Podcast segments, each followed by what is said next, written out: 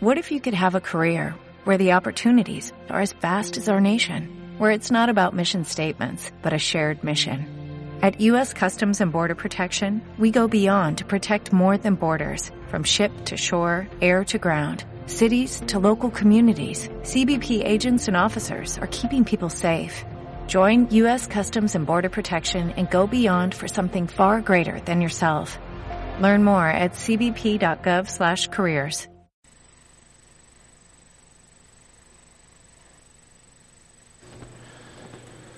Gracias Lucero, Mel, Josué Íñigo por esta hermosa alabanza que nos lleva a descansar en aquel que tiene el control.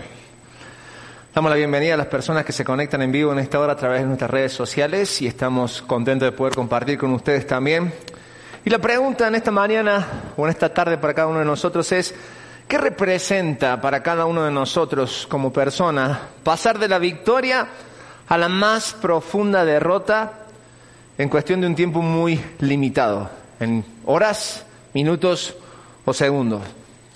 Seguramente es el anticipo de una crisis que va a marcar para siempre nuestras vidas. Y déjame decirte que son situaciones que todos hemos pasado o estamos a punto de pasar en nuestras vidas. Todo cambia en cuestión de segundos. Las dificultades, déjame decirte que no son propias o exclusivamente de aquellas personas que están sin Cristo en este mundo. Los cristianos también pasamos, los hijos de Dios pasamos y enfrentamos dificultades en nuestro peregrinar en este mundo. Pero debemos estar preparados. Porque no debemos enfrentar estas situaciones en nuestras propias fuerzas, porque nos vamos a desestabilizar fácilmente. Y hemos leído una historia acerca de esto en la palabra de Dios allí en Éxodo capítulo 14, la historia del pueblo hebreo que salía de Egipto en medio de impresionantes señales de Dios, milagros que él hizo, señales maravillosas, aquellas plagas que mandó sobre el pueblo que los tenía cautivo. Ellos salieron de Egipto con una sonrisa de oreja a oreja seguramente porque iban hacia la tierra prometida. Iban avanzando hacia su futuro. Moisés, aquel líder que había sido puesto, iba delante de ellos iban avanzando sus ilusiones con ellos, había esperanza en sus vidas, ya no iban a ser más esclavos en Egipto. Ellos también sabían que no iban solos porque con Moisés y el pueblo iba un Dios que era grande y poderoso que acababa de hacer grandes señales para liberarlos. Ellos tenían la confianza puesta en Dios y creo que ahí radica un poco el problema del pueblo hebreo porque ellos pensaban que Dios le tenía que solucionar todas las cosas y que ellos no iban a hacer nada. Y aquí radica la pregunta en esta hora que nos lleva a estudiar la palabra de Dios. ¿Quién le dijo al pueblo hebreo que salir de Egipto significaba que los problemas se iban a terminar? ¿Quién les dijo al pueblo hebreo que camino hacia la tierra prometida no iban a sufrir persecuciones o no iban a tener problemas? ¿Quién les dijo que el camino hacia su futuro iba a ser fácil? ¿Quién? ¿Quién nos dice que avanzar es fácil? Y la verdad nos encontramos con un pueblo que a poco de saber salir de Egipto se encuentra con un gran problema, una encrucijada que no solamente complica su vida, sino que pone en riesgo su existencia. Entonces el pueblo voltea a ver a su líder y Moisés lo mira y mira a Dios. Y Dios le dice, ¿sabes qué, Moisés? Es tiempo de marchar. Es tiempo de, a pesar de las circunstancias, ir hacia adelante. Es tiempo de ponerse en marcha. Y es lo que vamos a descubrir hoy juntos en la palabra de Dios. Y vamos a encontrar las respuestas necesarias en nuestras vidas para adquirir la fe que tuvo este líder, que tuvo este pueblo y que tuvieron nuestros antepasados y que Dios aprobó su vida. Pero antes de ir a la palabra de Dios, quisiera ir al Dios de la palabra. Quisiera que me acompañaran a orar para pedir la guía y dirección del Espíritu. Oramos. Señor, te damos gracias porque hoy estamos delante de tu presencia y delante de tu palabra. Y en esta hora, Señor, al abrirla, queremos que tú seas claro con nosotros y que hables conforme a la necesidad que hay en cada uno de nuestros corazones. Circunstancias difíciles, Señor, es tu especialidad y queremos descansar en eso. Oramos y pedimos en el nombre de Jesucristo. Amén y amén. Abrimos nuestras Biblias, por favor, en el libro de Éxodo. Libro de Éxodo capítulo 14. Les recomiendo que por favor en sus casas Luego, lean todo el capítulo 14 hasta el versículo 31 y veamos el milagro completo que Dios hace con este pueblo. Estamos en una serie que hemos llamado, hemos titulado Personas Ordinarias de Fe Extraordinaria. Y no podemos seguir avanzando en el estudio del día de hoy si no hacemos un poquito de empatía con el pueblo hebreo, si no nos ponemos en su lugar, porque déjame decirte algo. Así como Dios escogió al pueblo hebreo que estaba allí esclavo en Egipto y lo sacó camino a la libertad, un día a nosotros nos escogió como su pueblo, todos aquellos que somos sus hijos, y nos puso en camino hacia la tierra prometida, igual que aquel pueblo. Pero como Dios es el mismo que liberó a aquel pueblo de Egipto y nos liberó a nosotros de este mundo y de la esclavitud del pecado, piensa igual y actúa igual. Y es por eso que Él va a utilizar las mismas herramientas para que nosotros aprendamos como lo hizo con el pueblo hebreo. ¿Qué quiere decir esto? Que muchas veces en nuestras vidas, por no decirte siempre, Dios va a utilizar el desierto como un camino de aprendizaje para cada uno de nosotros. Y es lo que hemos estado estudiando en esta serie ¿no es cierto?, en cuanto a hombres de la fe. Y ahí en sus hojas, invito a que las abran, hay un versículo que nos va a ayudar a entender o que va a ser el desafío para nosotros el día de hoy. Y es el de Hebreo capítulo 11, versículo 2. Dice así, gracias a su fe, y luego nos va a dar una lista de hombres y mujeres de fe que hemos estado estudiando, todos juntos, que dice, nuestros antepasados recibieron la aprobación de Dios. Y déjame decirte que cuando se trata de fe, Dios siempre va a probarnos porque Él quiere prepararnos. Y hoy es tiempo de aprender, por eso estamos aquí. Y vamos a ver cuatro puntos de cómo Dios aprobó a estos hombres de fe en el camino hacia lo que Él les había prometido. Y en primer lugar, en nuestras hojas completamos. Tenemos que aprender que en medio de las dificultades Dios muestra su poder. En medio de las dificultades Dios muestra su poder. Si vamos con el pueblo hebreo hasta aquí, donde los dejamos al principio del capítulo 14, finales del capítulo 13, principio del capítulo 14 de Éxodo, todo les había salido bien. Iban alegres porque iban directo a la tierra prometida. Pero, siempre hay un pero, pero hay una situación que ocurre en sus vidas. Dios habla con Moisés y le dice, Moisés, por ahí no. Ve y los versículos 1, 2 y 3 les indica el camino que debe tomar. Pero ese camino no lo llevó a un lugar más que a una encrucijada en sus vidas. ¿Por qué? Ahí hay una serie de nombres que quizás no podemos leer, que se nos hace complejo, lo leímos en los primeros versículos, ¿no? Donde Dios hizo que el pueblo acampara. Pero ubicarlos geográficamente, ellos estaban en un estrecho, en un lugar que de frente tenían el mar, a los costados tenían montaña y atrás el camino derecho a Egipto. Es decir, habían avanzado hasta donde llegaba el camino, no había más para adelante. Entonces el faraón ve y piensa, seguramente el pueblo está perdido, es tiempo de ir a buscarlo y traerlo nuevamente a Egipto. Y si se rehusan, llevo mi ejército y llevo 600 carros y un montón de hombres de a caballos, porque si se rehusan, yo soy más poderoso que ellos. ¿Qué me pueden hacer cientos y miles y millones de personas que solo saben hacer ladrillos y que no saben usar un arma? Pero déjame decirte algo. Detrás de todo esto había un plan magno de parte de Dios. Y leímos en, Éxodo capítulo 14 que Dios endureció, puso necio el corazón del faraón e hizo que él lo siguiera y que se pusiera a punto de batalla con aquel pueblo. Lo que a primera vista podría decir, bueno, es el final del pueblo. Hasta aquí llegaron, no hay más. Delante el mar, a las orillas de las montañas, no hay por dónde correr. De frente el ejército egipcio. ¿Qué hacemos? Pero déjame decirte algo. Para sorpresa de todos, Dios nunca perdió el control. ¿Por qué? Porque Él no sabe lo que es perder el control. Dios jamás va a perder el control, sea cual sea las circunstancias en nuestras vidas. Sea cual sea la circunstancia, Él siempre está trabajando en nuestras vidas. Y las cosas que ocurren en nuestras vidas, así como pasó en el pueblo hebreo, siempre son porque Dios nos está queriendo enseñar algo. Y escucha bien lo que te voy a decir. Primero, antes que nada, para entender lo que Dios quiere hacer en nuestras vidas, nosotros debemos tomar la actitud correcta. ¿Y cuál es la actitud correcta en medio de la desesperación o de los callejones sin salida? Dice la palabra de Dios en Salmo 46, 10, ahí en sus hojas. Conmigo la primera palabra que dice, silencio. Silencio, así empieza este relato. A veces hay tantas cosas que aprender, pero no las aprendemos porque hablamos tanto Hacemos y decimos tantas cosas que nos aturdimos a nosotros mismos y no escuchamos lo que Dios nos quiere enseñar. Por eso no es curioso que el salmista diga, silencio, porque aprendemos mucho más y entendemos mucho más a través del silencio. El versículo no termina ahí. Silencio, ¿por qué? Porque dice, sepan que yo soy Dios. A veces creemos que la circunstancia es tan grande que Dios no va a poder. Y vemos el problema más grande que nuestro Dios. Cuando de repente yo leo este versículo y digo, wow.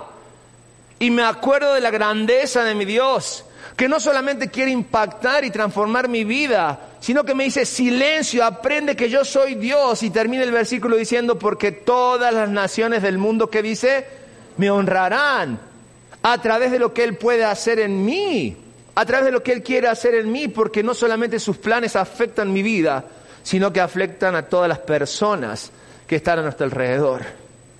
Los hebreos, los hebreos que habían salido de Egipto para su libertad, ahora se encuentran en un callejón sin salida, con todo un ejército de valientes que amenazaban sus vidas.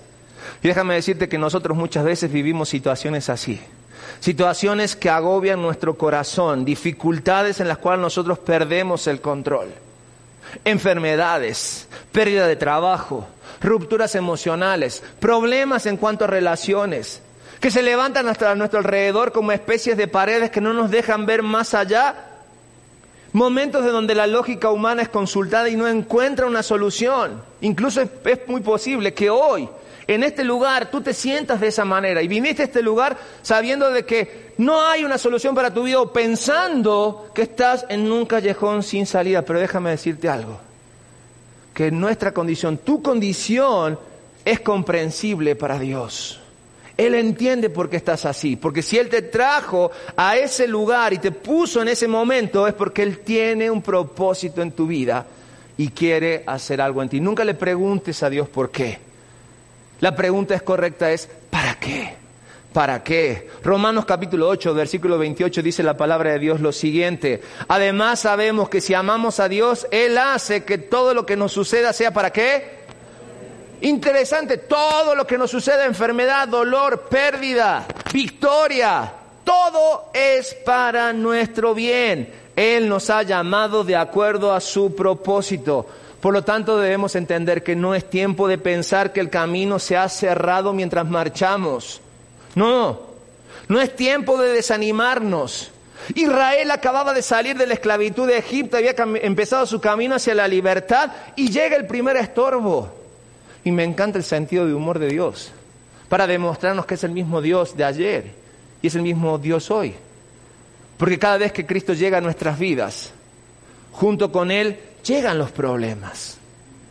Porque el enemigo es astuto y quiere que como el pueblo de Israel volvamos a ver Egipto y volvamos hacia atrás. Y que todas las circunstancias a nuestro, alrededor sean negativas. Dios quiere en nuestras vidas que nosotros nos volvamos o seamos vulnerables. Déjame decirte algo, para Dios vulnerable no es malo. Porque vulnerable es la base en la que Dios quiere hacer o trabajar algo mejor o alguien mejor en nosotros.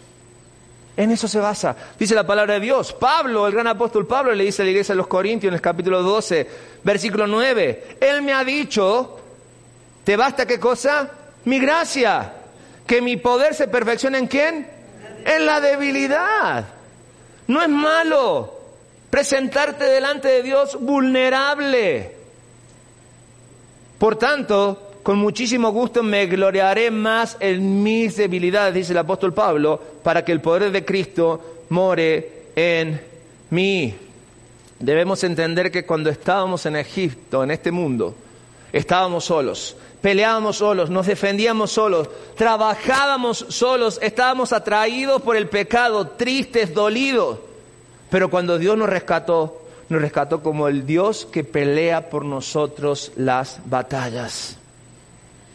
Y yo sé que Dios claramente pone a nuestras vidas en prueba para que nosotros aprendamos a obedecer y para que entendamos y completamos en nuestras hojas que es Dios quien dirige nuestras vidas según su propósito. Es Dios quien, completamos en nuestras hojas, dirige nuestras vidas según su propósito. que no te desespere perder el control, porque nunca lo tuviste. Siempre Dios tiene el control de tu vida y cuando hablamos de su propósito debemos entender algo. El propósito de Dios empieza en esta vida, pero se extiende en forma eterna. Por algo Dios volvió a escoger a un pueblo, volvió a escoger a una nación santa, para que nosotros anunciemos las virtudes de un Dios todopoderoso, que sabe lo que hace, que nunca pierde el control y que por medio de nuestro testimonio, de lo que Dios hace en cada uno de nosotros, la gente de allá afuera pueda verle a Él, pueda desear por lo que Dios hace en mi vida. Debes entender que en nuestra pérdida de control, Dios está obrando su eternidad. En nuestra pérdida de control, Dios está obrando su eternidad. Punto número dos. ¿Qué es lo que nosotros debemos tomar como ejemplo de nuestros antepasados para recibir la aprobación? En el punto número dos completamos, donde hay fe verdadera, no hay queja. Donde hay fe verdadera, no hay queja. Y para entender este punto tenemos que ir a la definición de fe. Hebreos capítulo 11, versículo 1 dice, pues la fe, la certeza de lo que se espera. Por lo tanto, cuando entendemos que fe es certeza, la certeza no hay dudas y si no hay dudas no hay queja. Y tú dices tener fe, tienes que demostrarlo y no tiene que haber queja en nuestras vidas. Ahora, llevémoslo a la situación que vivía el pueblo hebreo en aquel entonces. Su queja, podemos decir, estaba bien fundada. Porque ellos decían, estábamos seguros en Egipto, nos sacas al desierto a morir aquí, ¿de qué se trata? ¿Es que acaso Dios no sabía que el pueblo se iba a quejar? Claro. Sin embargo, Dios no estaba dispuesto a limitar su poder y Él quería consolarles en medio del espanto que ellos estaban viviendo. Pero la reacción que toma el pueblo no es la mejor porque el pueblo se queja.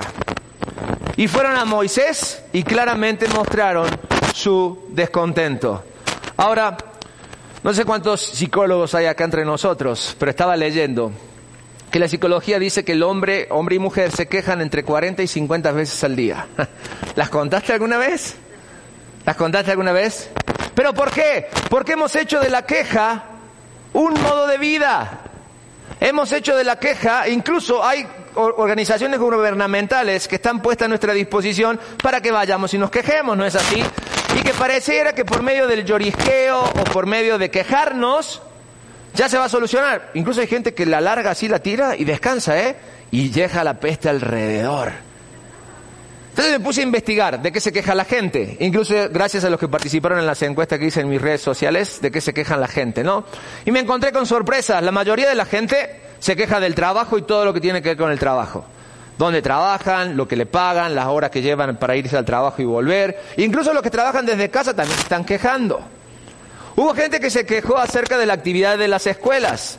Yo pensé que cuando eran en línea iba a ser más tranquilo, pero nos quejamos también. Y no solamente los hijos, los padres también se quejan. Se quejan del cuidado de sus hijos e incluso se quejan de tener mascota, pero deciden tener hijos y mascotas. Hay gente que se queja de dormir, porque duerme poco o porque duerme mucho. De las autoridades que ellos eligieron, también se quejan. Y lo que más me sorprendió es la pregunta que dice, ¿quién se quejan más? ¿Hombres o mujeres? Y para mi sorpresa, comparando con estudios, los hombres, los varones, se quejan más que las mujeres. Y es interesante porque las mujeres o la queja de la mujer ronda dentro de prácticamente lo mismo y el espectro de queja de los hombres es mayor. Por eso los hombres nos quejamos más. Y no me sorprendió, porque fui a la palabra de Dios y en la palabra de Dios me encontré con la sorpresa de que la queja viene desde la creación. ¿Se acuerdan? Gracias, Luis.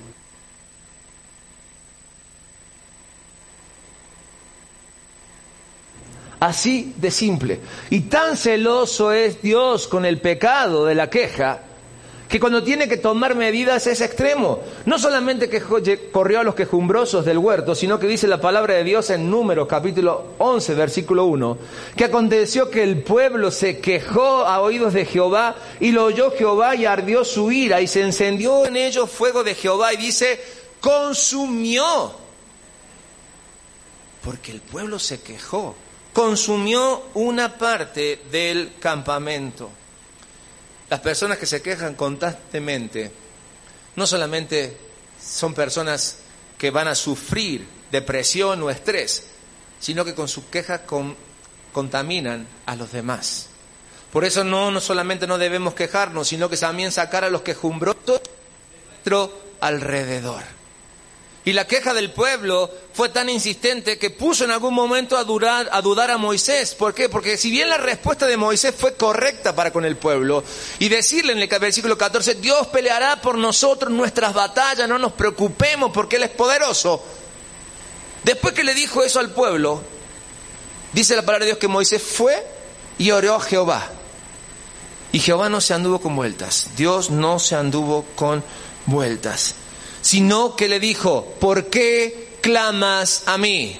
Y en esa expresión es, Moisés, no me digas lo que tengo que hacer.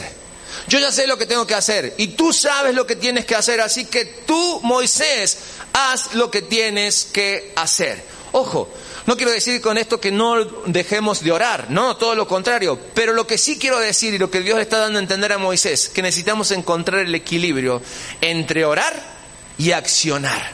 Hay un dicho popular que dice, ¿no? A Dios orando y con el mazo dando. Es decir, que hay que actuar.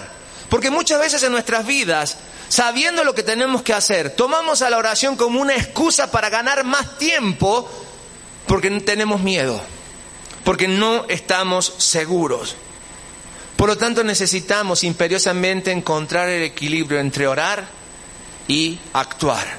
Ojo, porque orar sin actuar es hipocresía. Pero actuar sin orar es presunción. Por lo tanto, nosotros necesitamos desarrollar de tal forma nuestra fe que nos ayude a superar nuestros temores, amados, creyendo definitivamente que Dios tiene el poder para hacer las cosas y no ser como aquellos hebreos que pensaron que Dios solamente se había quedado en Egipto y por eso querían volver allá porque allá obraba Dios. La fe y la queja son irreconciliables. Donde hay fe no debe haber queja. Donde hay queja no hay fe. Por lo tanto, hoy eres tú el que decide dónde va a estar. Tengamos siempre presente en nuestras vidas, amados, que la queja, y completamos en nuestras hojas, la queja nunca trae bendición. La queja nunca trae bendición. Tres, ¿qué es lo que debemos imitar de aquellos hombres que fueron aprobados por Dios y que recibieron de Dios el milagro más grande? Dios es quien abre el camino. Dios es quien abre el camino.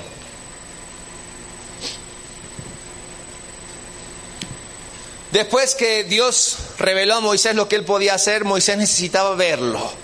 Moisés necesitaba definitivamente la manifestación del poder de Dios. Entonces Dios habla a Moisés y le dice, Moisés es tiempo de que actúes, es tiempo de que levantes tu vara, que extiendas tu mano y que le digas a este mar que el mar se abra. ¿Y qué creen que ocurrió? El mar se abrió. Déjame decirte algo acerca de este milagro. Por muchos años fue un milagro altamente cuestionado. Porque el mar rojo es un mar profundo, es un mar muy difícil que se puede abrir y en la circunstancia y en el momento en que sucedió aquello era imposible ocurrir este milagro. Lo han cuestionado, dijeron el pueblo nunca pasó por el mar, seguramente pasó por un estrecho. La Biblia habla de un viento que sopló, seguramente secó ese estrecho, secó esa zona pantanosa y el pueblo pasó. Imposible que la gente crea que Dios pueda hacer un milagro así. Pero hace algunos años atrás, arqueólogos buzos se metieron en aquel lugar porque en, cerca del Mar Rojo, a orillas del Mar Rojo, hay un lugar, no sé cómo decirlo en hebreo, pero que traducido es el lugar por donde pasó Moisés y el pueblo. Y se metieron a las aguas profundas del mar. ¿Y qué creen que encontraron? Carros de guerra, cientos de miles de cuerpos, de esqueletos, que coincidían con el cuerpo o con la morfología del cuerpo de los egipcios del momento, utensilios y armas de guerra de la época de, que ocurrió este milagro. Entonces la ciencia está mostrando de que sí se pudo hacer, que este milagro fue real. Pero lo que no debemos creer es que el milagro estuvo en la vara de Moisés o en la mano de Moisés. No, Dios utilizó el instrumento, la vara y al hombre, para demostrar que Él puede hacer el poder. El milagro, porque Él tiene el poder. Dios los envió a la orilla, los puso en una situación extrema y cuando el pueblo se quebró, Dios mostró que él era guerrero, conquistador y vencedor. Miqueas capítulo 2 versículo 13 dice, subirá el que abre caminos delante de ellos, abrirá camino y pasará la puerta y saldrá por ella, y su rey pasará delante de ellos y a la cabeza de ellos, ¿quién?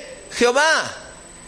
Y el relato no termina ahí, sino que dice, y sabrá los egipcios que yo soy Jehová Dios. En el capítulo 5 de Éxodo, el faraón había cuestionado al Dios de Moisés y al Dios de Aarón, y ahora lo que está haciendo Dios no es otra cosa más que demostrarle también al faraón el poder que él tenía. Porque déjame decirte una cosa, amado.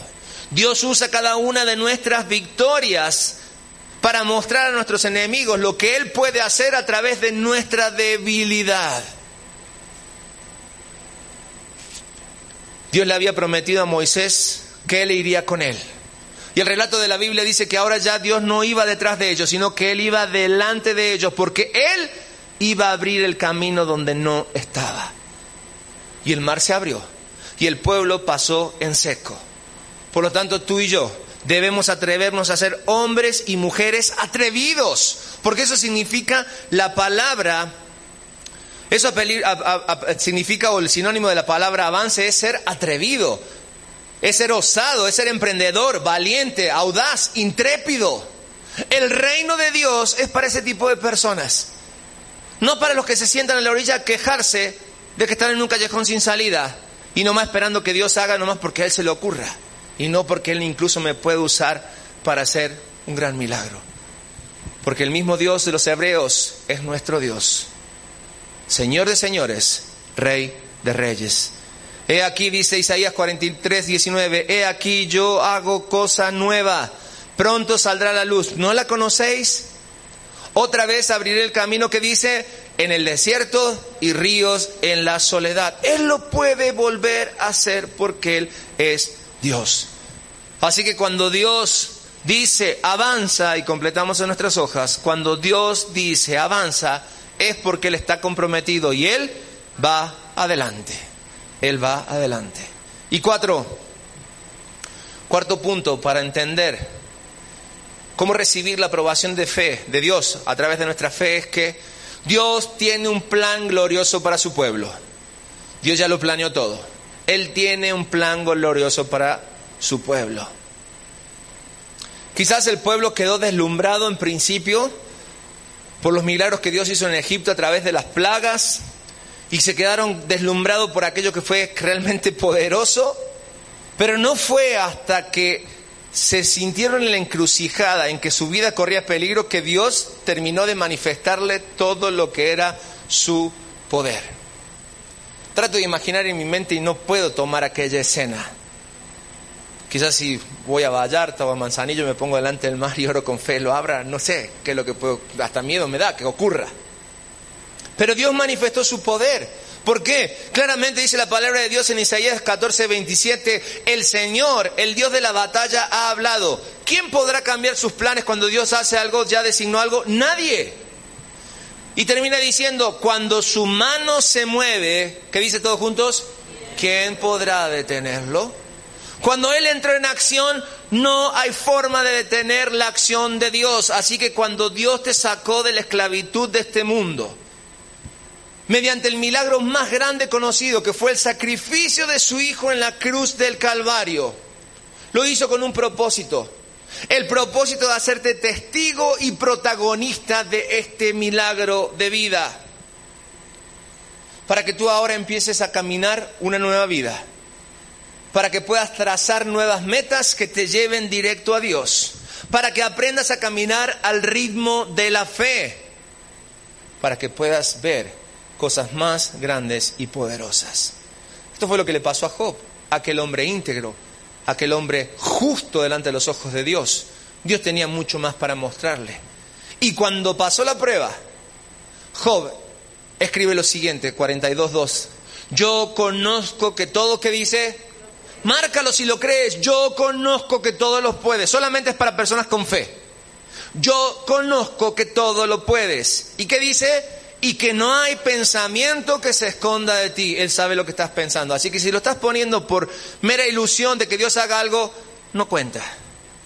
Solamente créelo y lo podrás vivir, que Él puede todas las cosas. Sí, puede en medio de la situación que vivimos en estos últimos días, en estos últimos meses, en estos últimos años. Él puede todo. No dejes de avanzar. No dejemos de caminar. No dejemos de creer. No perdamos la fe. Dejemos de esperar cosas grandes de parte de Dios.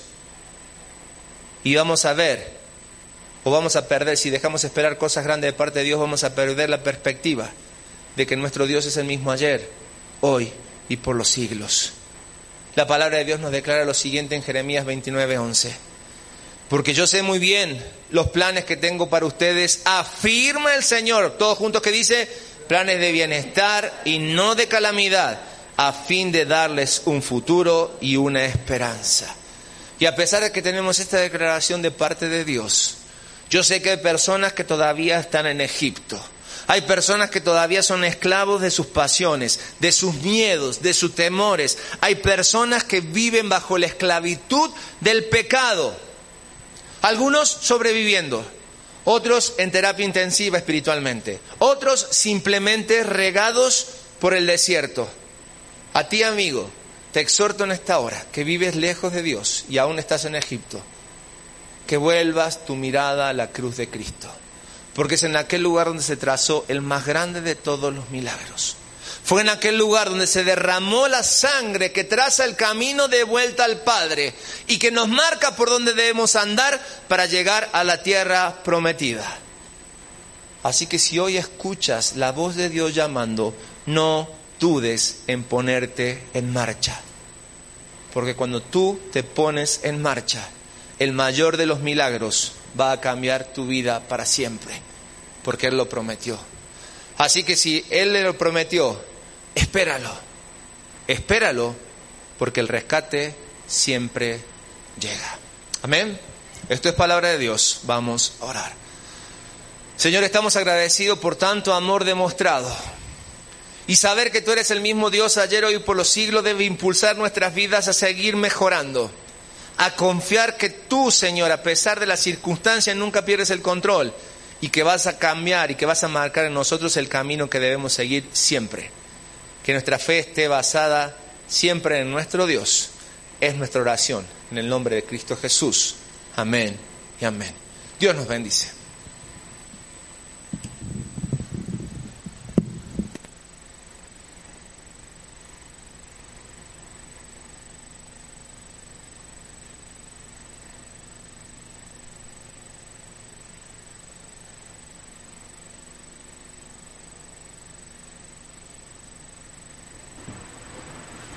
En Sherwin Williams somos tu compa, tu pana, tu socio, pero sobre todo somos tu aliado, con más de 6.000 representantes para atenderte en tu idioma y beneficios para contratistas que encontrarás en aliadopro.com. En Sherwin Williams somos el aliado del PRO.